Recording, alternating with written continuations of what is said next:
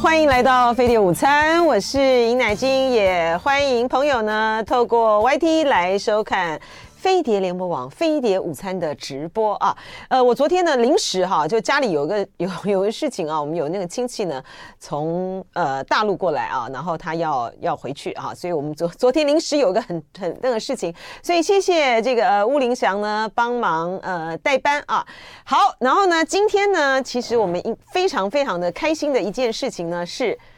汉汉 汉汉呢非常的开心，因为呢侯友宜。赵少康他们今天公公布的一个最新的呃所谓居住正义哈，一个石破天惊的一个政策呢，我们要恭喜汉汉。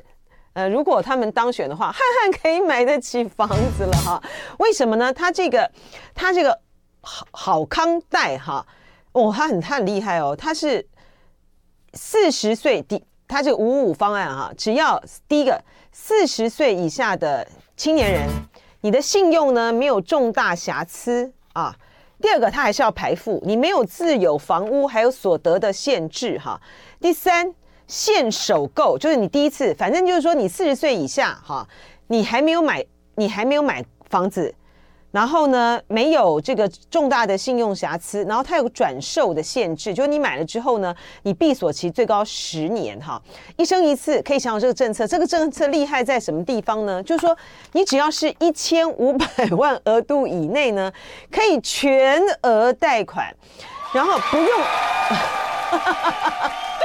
这个我刚刚问了一下哈，只有我们现在呢，我在这，我当然不合资格了，我已我都已经，我今年都。哎，我今年是多少？我今年五十六哈，而且我我早就有房子了哈，我五十六，然后虚岁就五七，明年五十八，虚岁五十八就快六十了哈，没有，然后我是不服资格。然后呢，我们的呃音控呢，我非常惊讶的知道，就是他今年今年吗？今年吗？燕安，今年呢，他就可以打公费流感疫苗嘞，哈，然后只有汉汉汉汉符合资格，不过前提他非常的兴奋，就是说，哎，我可以买得起房子，我可以买得起房子，因为呢，他准备呢，计划呢，呃，明年要到日本展开他的新生涯，哈，他那时候就说，哎，我我现在可以买得房起房子，我去日，你是你是要去，你是马上就要去日本玩了吗？要去做什么了吗？哈，他本来想说，哎，我回来我就可以。买房子，我说不行啊，也要他们当选才行啊。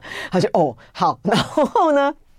关键是你只要是买一千五百万以内的房子，它是不要付头期款的啊。那它的这个头期款呢，就由。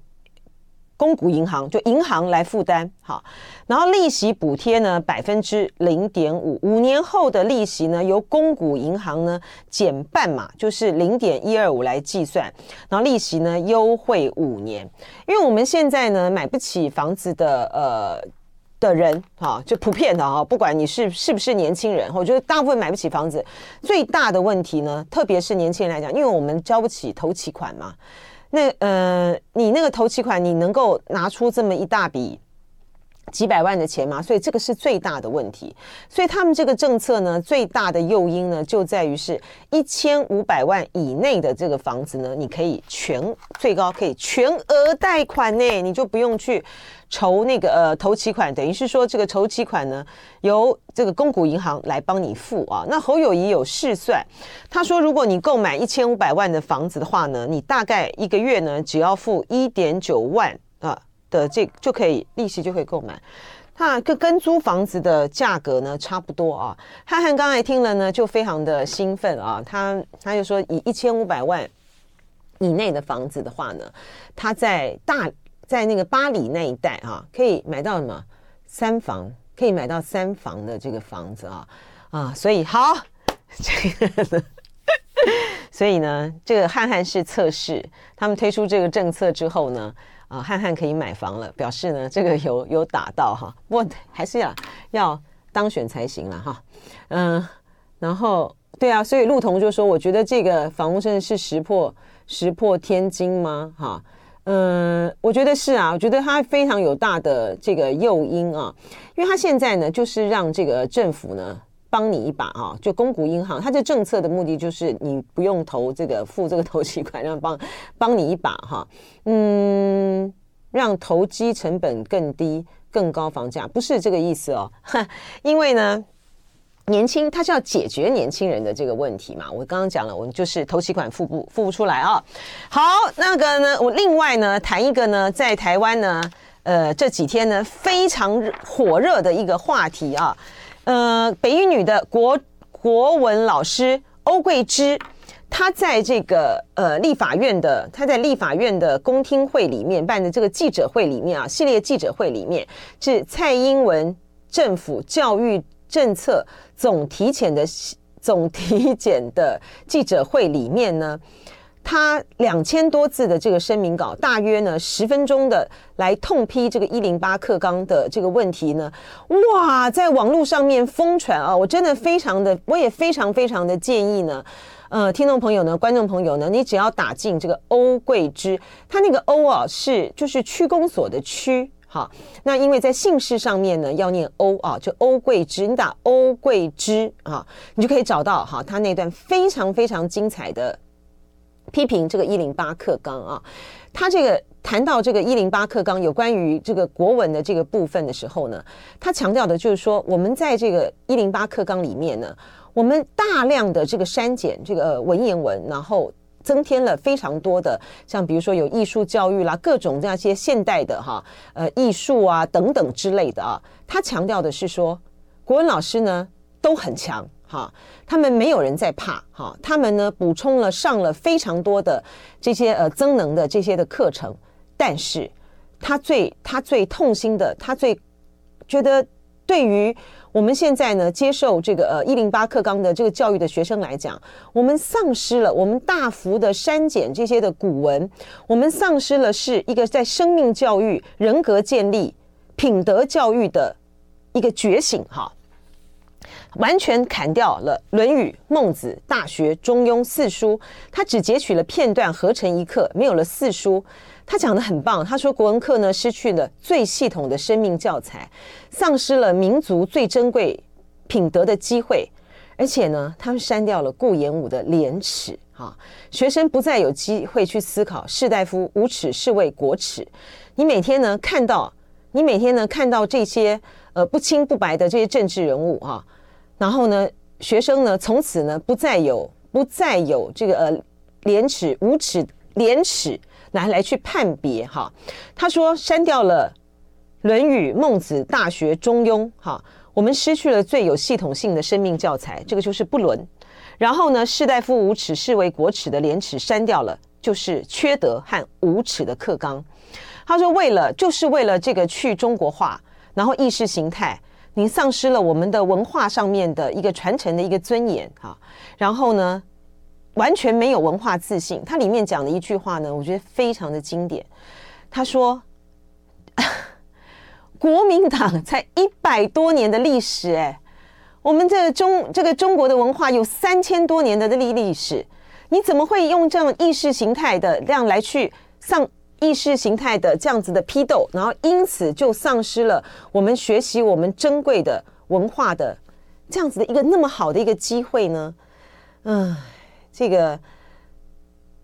日本也好，韩国也好，他们都抢着要学习这个《论语》《孟子》。韩国呢，抢着要说这个孔子呢是韩国人。可是我们现在呢，却丧失了这些、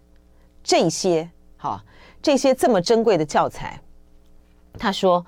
这个呃，一零八课纲是一个不伦的课纲，他删掉了处理个人生命的挫折的柳宗元的《始得西山宴游记》，删掉范仲淹的《岳阳楼记》。所以我们现在就不再知道说什么是先天下之忧后。先天下之忧而忧，后天下之乐而乐，就让学生失去了一个认识生命高度、学习大我关怀的典范；删除了荀子的劝劝学，失去了思考学习意义的方法和步骤；删掉了台湾通史序。我觉得他们删掉台湾通史序，因为是连横的台湾通史序啊。其实很简单，很很重要的，就是因为它是，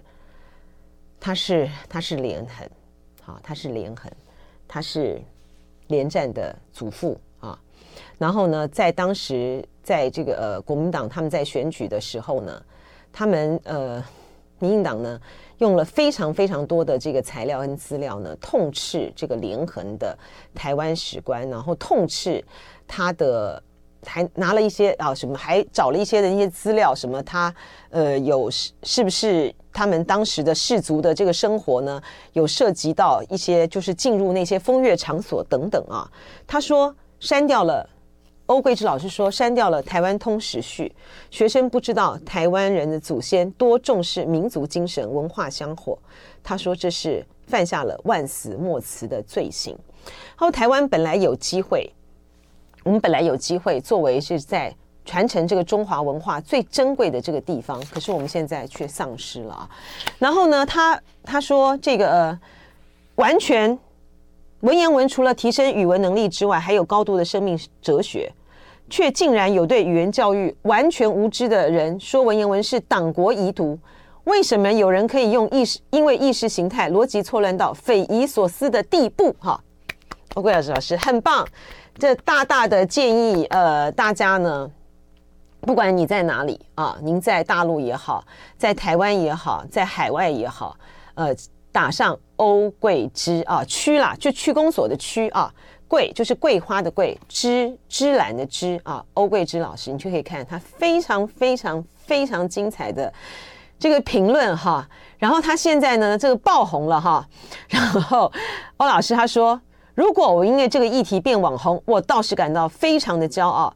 他说，文史课的教师在这个文化逆流的时代都要有所坚持啊。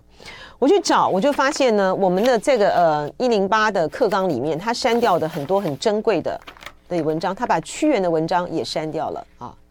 那这样子，我们在端午节的时候，我们是要奉送给韩国人了呢。